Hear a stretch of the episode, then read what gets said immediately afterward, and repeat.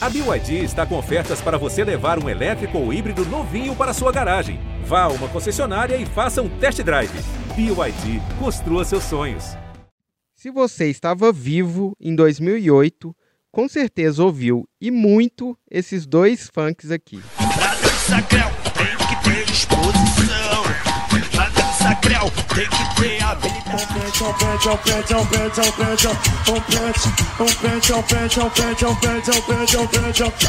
E se você frequenta o TikTok em 2022, sem dúvida já ouviu esses outros dois funks aqui. Joga de ladinho, desenrola, bate, joga de ladinho. Tá banhando, tá lançando essa braba. Joga de ladinho, faz o coraçãozinho, faz o vai, faz o deboche.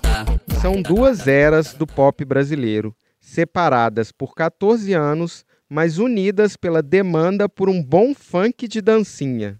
O TikTok trouxe de volta dois nomes que estavam sumidos: os Havaianos, em formação original, e o MC Creu, agora como empresário e guru do filho, um hitmaker das dancinhas. Os colegas da produtora de funk carioca Furacão 2000 voltaram às paradas ao mesmo tempo e com duas músicas que têm uma dança de ladinho. Hoje o João ouviu os altos, os baixos, os novos altos e os ladinhos desses craques. Eu sou a Gabi Sarmento. Eu sou o Rodrigo Ortega e esse é o G1 Ouviu, o podcast de música do G1. Só daquele beat gostosinho. Só daquele beat gostosinho. Joga de ladinho. Hoje a onda é jogar de ladinho no TikTok. Não tem jeito. Os dois funks estourados no app de vídeos dão instruções parecidas. Essa que você acabou de ouvir é Desenrola, Bate e Joga de Ladinho. É uma parceria dos havaianos com o rapper Leno e os DJs Bel da CDD e Biel do Furduncinho. E a que vai tocar na sequência é Quebra de Ladinho, Faz o Coraçãozinho. É obra do LK da Escócia, o filho do MC Creu, com o MC JL o Único e os DJs Breno e Pedrinho da Escócia. Aí, vai, joga de ladinho, vai, vai, faz o coraçãozinho, vai, joga de ladinho, vai, vai, faz o coraçãozinho, quebra, quebra, quebra de ladinho, de ladinho, vai pegar Os assim. donos das duas músicas são amigos e dizem que o verso em comum é um acaso, porque afinal dançar de ladinho é uma coisa corriqueira na história dos bailes cariocas. E eles entendem bem dessa história, né, Ortega? Uhum. Ela já teve outros mandamentos. O dos havaianos era assim. Mirou, apontou, toma!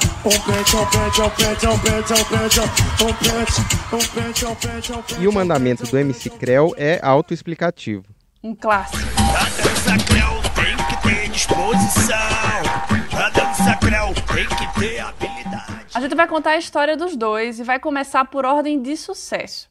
A música nova dos Havaianos foi mais longe e chegou ao top 10 do Spotify no Brasil. Outro carimbo de sucesso é que o Neymar já desenrolou, bateu e jogou de ladinho assim várias vezes no Instagram. Mas a segunda onda dos Havaianos não veio fácil, viu? É, mas vamos voltar para a primeira onda para explicar. Em 2010, os havaianos eram as grandes estrelas da Furacão 2000. O vocalista do grupo, o Yuri Havaiano, foi chamado para dar uma força na primeira música de uma nova artista da produtora na época. Ele pôs a voz grave e inconfundível dele nesses versos de Eu Vou Ficar, que era nada menos que o single de estreia da carreira da Anitta. É só um É pente, só um pente. é só um pente. Não tem, não tem romance. O mole acabou. Eu vou ficar. Claro que a maré virou. A amiga Anitta é hoje uma estrela pop mundial. Já os havaianos continuaram na estrada, até conseguiram rodar por um tempo, mas nunca mais fizeram versos tão populares como os do hit É o Pen.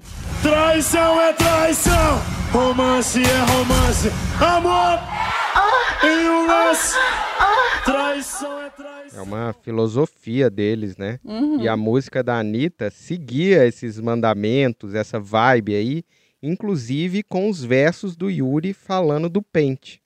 Os havaianos estouraram depois do bonde do Tigrão, em uma época que era normal ter grupos de funk com dançarinos.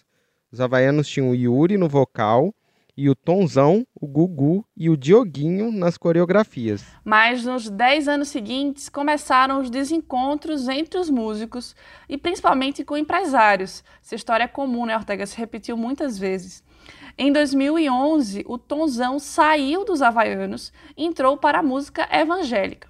Nos anos seguintes, Gugu e Dioguinho também saíram. O Yuri acabou como único membro original. Houve o relato bem sincero dele, que hoje tem 35 anos. Ah, foi complicado, né? A gente viver separados. A gente antigamente não tinha a cabeça que a gente tem hoje, entendeu? Antigamente a gente fazia as coisas porque tinham outras pessoas que, que, que cuidavam da nossa carreira, mas pensavam muito neles. E a gente, como a gente era jovem, poxa, imagina um, um jovem ganhando dinheiro, sabe, sem perspectiva de vida, sabe, se envolvendo dali, daqui, fazendo um montão de paradas, curtindo, zoando, embrasando, pulando, dançando, e a gente não queria saber de nada. Então a gente só queria saber de curtir, de zoar, entendeu? Aí chegou um certo momento da separação, deu um baque na gente, então saiu na época. Aí ficou nós três, depois saiu mais um, depois ficou o Lugu. A reviravolta começou com uma união dos três dançarinos. O Tonzão, o Gugu e o Dioguinho se juntaram e criaram o Bonde dos Havaianos, que era um grupo meio pirata, assim, meio paralelo, no ano passado. O Yuri continuava sozinho, preso a um contrato com os Havaianos oficial no papel, mas ele queria ir se juntar aos amigos. E aí ele conseguiu resolver a burocracia e o quarteto original voltou em 2021 nessa formação, o que até foi notícia, né, para quem acompanha o funk. Total. O reencontro veio com muita vontade de voltar para as paradas e com uma habilidade que parecia coisa do passado, mas que hoje é assim, preciosa: ser um grupo de passinho. Quem vai falar agora é o Tonzão.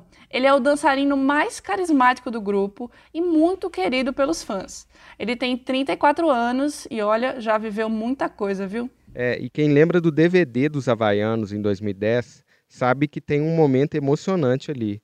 Quando eles acabam de cantar o grande hit da época, que é a sequência de Pente, o Tonzão vê a mãe dele na plateia, lembra da infância catando latinha e começa a falar. Aí, eu falei, eu falei que ia fazer sucesso, mano. Parei de catar latinha, eu fiz sucesso. Eu fiz, eu tô aqui, mano, eu tô aqui, mano. Eu perguntei para eles sobre esse momento e a infância difícil. A minha criação foi muito difícil, né? Passei muito da necessidade, da dificuldade. Né? Perdi o pai cedo, meu pai, perdi meu pai novo. Aí tive que trabalhar, ser o pai da família bem cedo, bem criança. Fui pra rua junto com a minha avó catar latinha, fazia malabarismo, tomava conta de carro, trabalhava na feira. Então, só que eu sempre tive talento pra música, então eu sabia que, que um dia eu ia vencer na, na música. né? E quando a gente, quando, quando a gente viu o nosso DVD, né? Que Foi o primeiro grupo de funk a ter DVD. Né? E quando a gente viu a Via Show, que era a maior casa de show do Brasil, é, entupida, né? Nosso DVD ali foi, ali caiu a ficha que a gente tinha vencido. O Tom foi o primeiro a sair do grupo em 2011, entrou para a Assembleia de Deus.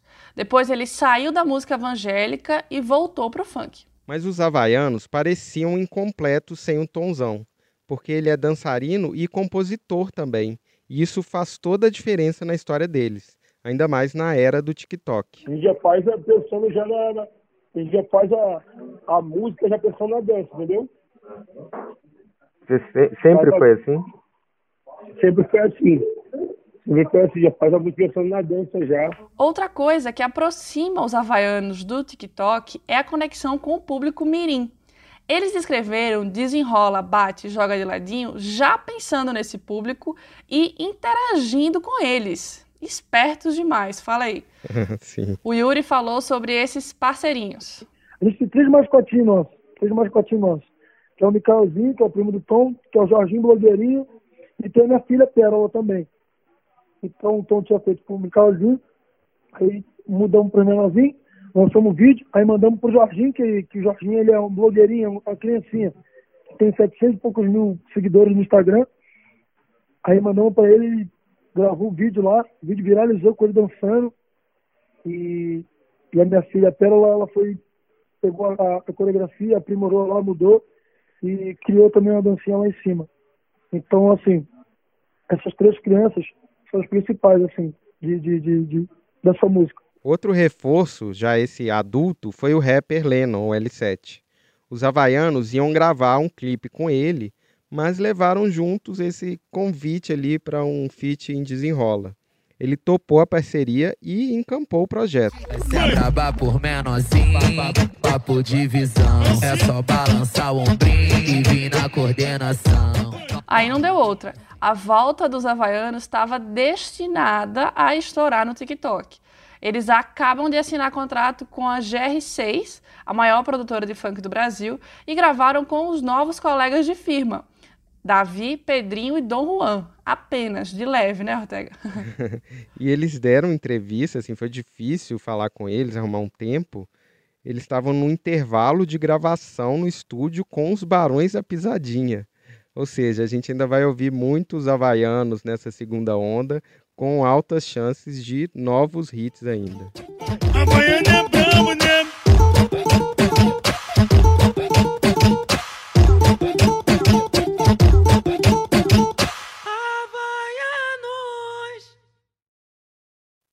Agora vamos pro lado B do episódio, ou lado C de Creu. O Sérgio Costa, de 44 anos, é tão one hit wonder, ou artista de um sucesso só, que ficou com o nome do hit mesmo. MC Creu foi um sucesso passageiro. A fama veio, veio com força, mas foi embora na velocidade 5, como ele cantava. DJ, velocidade 5 na dança do Creu.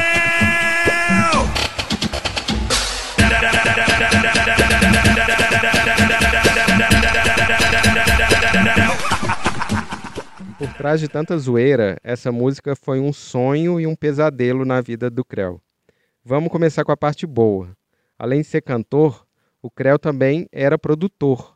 Ele tinha um filhinho chamado Sérgio Lucas, que vivia colado nele lá enquanto ele fazia os funks. Em 2008, o G1 também era uma criança. A gente era um site com dois anos de idade, Oh. mas você pode buscar lá a matéria Dança do Creu vira febre na internet. Há 14 anos, o G1 já explicava sobre esse tal hit. E dizia: a ideia partiu do filho pequeno de 7 anos. O MC estava tentando encontrar uma letra para uma batida em seu estúdio em casa, quando o filho começou a brincar e dizer creu depois de tudo que o pai falava. Nem dá para acreditar, né? Pois é, o G1 já contando a história e, o, enfim, essa conexão do pai e filho. Eu pedi pro Sérgio, claro, relembrar isso aí. Ele bem pequenininho, é, eu estava produzindo, ele entrava no estúdio, ele mais alguns coleguinhas, e aí falava alguma coisa embolada para mim, uma brincadeirinha que ele tinha lá. Aí ele falava, alguma coisa assim embolada, aí eu abaixava o som, tirava o fone e perguntava o quê? Aí ele fazia creu, aí saía todo rindo. E depois fazia essa brincadeira várias vezes, aí uma vez ele falou, eu falei, pô, cara, para com essa brincadeira, tá atrapalhando o papai aqui, pô, vai brincar pra lá. Aí algum dos coleguinhas dele ou ele falou assim, pô, logo agora na velocidade 5. E eu, pum, deu aquela, aquele alerta. Eu falei, caramba, velocidade 5 é mesmo, hein? Creu, creu, creu. Vou aumentando as velocidades. Vou fazer um funk aqui pra brincar com as crianças. E aí eu fiz dança do creu pra brincar com as crianças e foi esse fenômeno que foi aí. Você já sabe que essa música bombou. O Creu foi ídolo da Furacão na mesma época dos Havaianos. A produtora tinha lançado seis anos antes os álbuns Tornado Muito Nervoso. O volume 2, principalmente, é um dos marcos do funk. É, é um clássico absoluto, assim, da música brasileira para mim, o Tornado 2. Sim. E, ainda dois anos depois, o Furacão lançaria a MC Anitta. Então, os Havaianos e o Creu estão nesse ponto histórico entre dois marcos gigantes, assim, do funk. E eles foram um fenômeno mais fugaz, principalmente no caso do Creu, que passou mais rápido ainda, e o pós-sucesso para ele não foi fácil. Cara, na verdade, frustrações. Eu fui muito roubado, sabe? Muito roubado, porque eu não sabia como funcionava a mecânica do sucesso, vamos dizer assim, né? O que, que precisava abrir mão, o que, o que precisava fazer, o quanto você precisa pagar para acontecer as coisas. Eu achava que era tudo talento e, e, e mais nada. Porra nenhuma, não sabia de nada. O talento né, não é 1% de tudo que rola, cara. E aquela coisa foi meio que perdeu o encanto, entendeu? Aí eu fiquei muito frustrado com isso. Também além de ser enganado, cara, porque quando entra, começou a entrar bastante dinheiro, né? E quando entra dinheiro, até os amigos que eu amava tanto me roubaram, me enganaram, e eu fui ficando meio que desgostoso daquilo tudo. Foi foram momentos bem difíceis, cara. Eu, depois de famoso, né? o- os amigos que eu conquistei pós-fama, nossa senhora, eu achava que todo mundo era meu amigo, porra, deslumbrado pra caramba. Caramba, como eu tenho amigos, como todo mundo gosta de mim, como eu sou amado. tudo balela.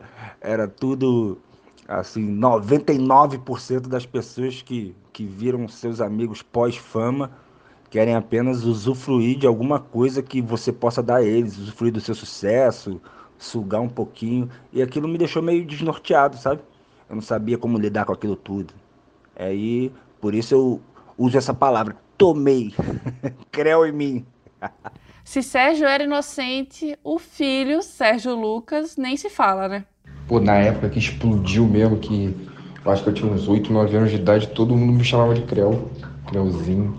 Até as professoras da escola me chamavam de Creuzinho. Mas ele não ficava triste com o apelido. Pelo contrário, ele achava o máximo o trabalho do pai e vivia lá correndo atrás dele no estúdio. Se não fosse ele, eu não tinha aprendido nada que eu aprendi. Que eu desde criancinha ficava vendo ele produzir, porque antes dele ser MC, antes de estourar, ele era DJ antes já, né? Aí eu ficava lá do lado dele, vendo ele produzir, vendo ele fazer, mexer nos negócios, sempre desde criancinha, mesmo muito pequeno. Até na barriga da minha mãe lá, eu ficava lá ouvindo, fazer tudo. Aí eu aprendi tudo com ele que eu sei. Só que ele nunca quis que eu seguisse esse caminho do funk, não. Nunca quis. Dá pra entender por que o Sérgio não queria que o filho dele virasse músico depois de tanta decepção com esse mercado. Na verdade, eu lutei pra caramba pra que ele não entrasse no ramo artístico, até por uma questão de proteção mesmo. Pô, eu amo meu filho, queria proteger ele de todas as formas. Eu sei que essa vida de essa vida de artista no Brasil é muito louca.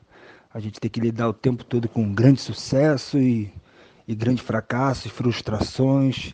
Eu achei que em algum momento ele, ele poderia não saber lidar com as frustrações e eu queria proteger, né, de alguma forma. O Sérgio Luquinhas chegou a entrar na faculdade de psicologia, seguindo o desejo do pai de não ser artista.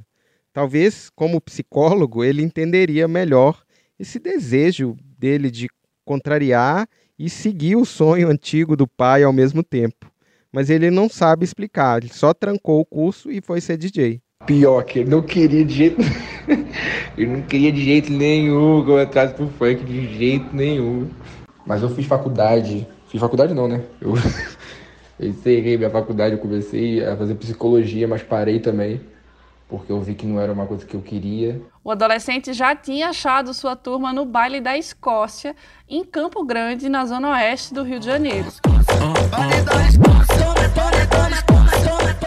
Ele tocava no baile funk como o LK da Escócia. Esse apelido LK é de Lucas, né? Lucas LK. Uhum. Ele formou um trio de produtores com colegas do mesmo sobrenome artístico. É o LK da Escócia, o Pedrinho da Escócia e o Breno da Escócia, o trio escocês. Sempre foi uma coisa que eu gostei muito. Sempre a coisa que eu mais amo fazer é ser DJ, de produzir música, de tocar nos eventos. Meio que é desde criancinha. Aí meio que já fica no sangue, parece. Aí eu fui pelo meu coração mesmo e comecei a fazer o que eu gosto. A partir de 2021, esse trio começou a emplacar músicas no TikTok. E depois de ver o pai fazer a dança creu cantada em forma de tutorial, assim, em cinco velocidades, os funks do filho também tinham essa vocação didática, essa cara de tutorial de dança. Vide o nome do maior sucesso anterior do LK, que é muito bom. Balança ombrinho, trava, para e joga o cabelo.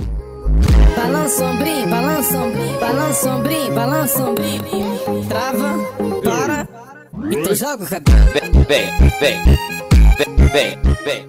O hit atual, lançado há um mês, veio a partir de um recorte de vocais feitos pelo amigo MC JL, o único. LK também se arrisca em uma parte dos vocais e o título também é a cara do TikTok. Quebra de ladinho, faz o coraçãozinho. Ouve aí a parte cantada pelo LK. Ela joga de quatro, joga de ladinho. Pai joga de quatro, joga de ladinho. Faz o coraçãozinho. Ela joga E aí o pai desistiu de lutar pro filho não ser funkeiro. E aí ele me mostrou um hit. Pai, estourei um hit. Aí eu, ih, deixa eu ver aqui. Pai, estourei outro hit. deixa eu ver de novo. Pai, estourei mais um. Eu falei, meu Deus do céu. Não tem jeito, nasceu pra isso. Ao mesmo tempo, eu sempre incentivei que eu tava sempre, ele estava sempre comigo desde pequeno no estúdio, ouvindo minhas produções, ouvindo, vi- vendo o jeito que eu cantava, o jeito que eu produzia. E de uma certa forma eu estava incentivando sem saber. E aí, quando ele estourou o terceiro hit, eu falei, ah, não tem jeito, cara, vamos trancar essa faculdade, você quer isso? Então vamos embora, vou contigo. E resolvi entrar de cabeça no sonho dele, ver ele feliz é bom pra caramba. Nesse meio tempo, o Sérgio se formou em publicidade e continuou estudando marketing. Daí ele virou o empresário do filho. Acho que o funk ele permanece na essência, não tem jeito. A essência do funk é e vai ser sempre é a favela mesmo, o funk vem da favela ali. Então quando quando é lançado hoje em dia uma dancinha, quando ela vem assim, vamos dizer da favela, das periferias, da comunidade, a, a chance de dar certo é sempre muito maior. Isso aí é o que tem de coincidência, né? Com a minha época, com a época do, do meu avô, vamos dizer assim, e vai ser com a época do filho, do neto dele. Agora o que tem de diferente é a velocidade do funk, né? O funk ele hoje é produzido mais rápido. A molecada tá produzindo 30 segundos de funk que já é o, o suficiente, que é aquilo ali que precisa bater no TikTok e o resto da música não faz tanto tanta importância como os, os 30 primeiros segundos. Esse aí é um, uma diferença crucial, mas que eu já aprendi. Tô afiado junto, a molecada anda me ensinando muito. Ele acha natural a semelhança dos dois hits de ladinho, do filho e dos havaianos. Sim, eu sou super amigo dos havaianos, Tomzão, Yuri, toda a galera. A gente é amigo de muitos anos, já fizemos muitos bailes juntos, já passamos por muitas coisas juntos, claro, são meus amigos. Eu não cheguei a comentar com eles sobre a coincidência, não, mas é, eu não acredito que tenha sido uma cópia, não. Não acredito, não. Porque se joga de ladinho, a gente já tem no funk há 20 anos, né, cara? E Isso aí acontece mesmo, nas palavras às vezes coincidirem. E eu tô muito, muito, muito feliz com o sucesso deles. Nossa, muito feliz. Como não conseguiu segurar esse desejo, essa vontade do filho, o Creu agora quer ser um ponto de apoio na carreira dele. Eu acho que nada mais que justo, né, Ortega? Ainda mais com todo esse passado que ele tem de confusão. Sim, faz sentido. Esse lance de você lidar, lidar o tempo todo com frustração é muito complicado. Então que ele já saiba que o sucesso vai vir, vai ser tudo mil mara- maravilhas e depois pode vir um não sucesso, que são aqueles normais altos e baixos, e que ele aprenda sempre o quando estiver em cima para aplicar quando estiver embaixo e aprender o que o que aprender quando está embaixo para aplicar quando está em cima. E que eu tô sempre com ele, eu tô sempre com ele de mãos dadas aí para subir e descer essas montanhas. É, quem diria que teria uma história tão legal de pai e filho por trás de uma trend de TikTok? Pois é, Ortega, quem diria que a geração Z teria uma conexão tão bonita com a geração Creu? Demais. Pois é, o mundo pop, assim, sempre surpreende, né? Dá a Sim. volta, desenrola, bate, joga de ladinho. E volta, o importante é coraçãozinho. voltar. Pois é, e a gente está aqui, sempre atento. Se você quiser saber mais histórias sobre funk de dancinha e outros estilos, é só seguir o João Ouviu. A nossa edição é do Thiago Cazu. A gente está no Spotify, Amazon Music, Deezer, Google Podcasts, Apple Podcasts, Globoplay, G1, enfim, em todo lugar. Até mais! Tchau! bote, joga de ladinho, desenrola, bote, joga de ladinho.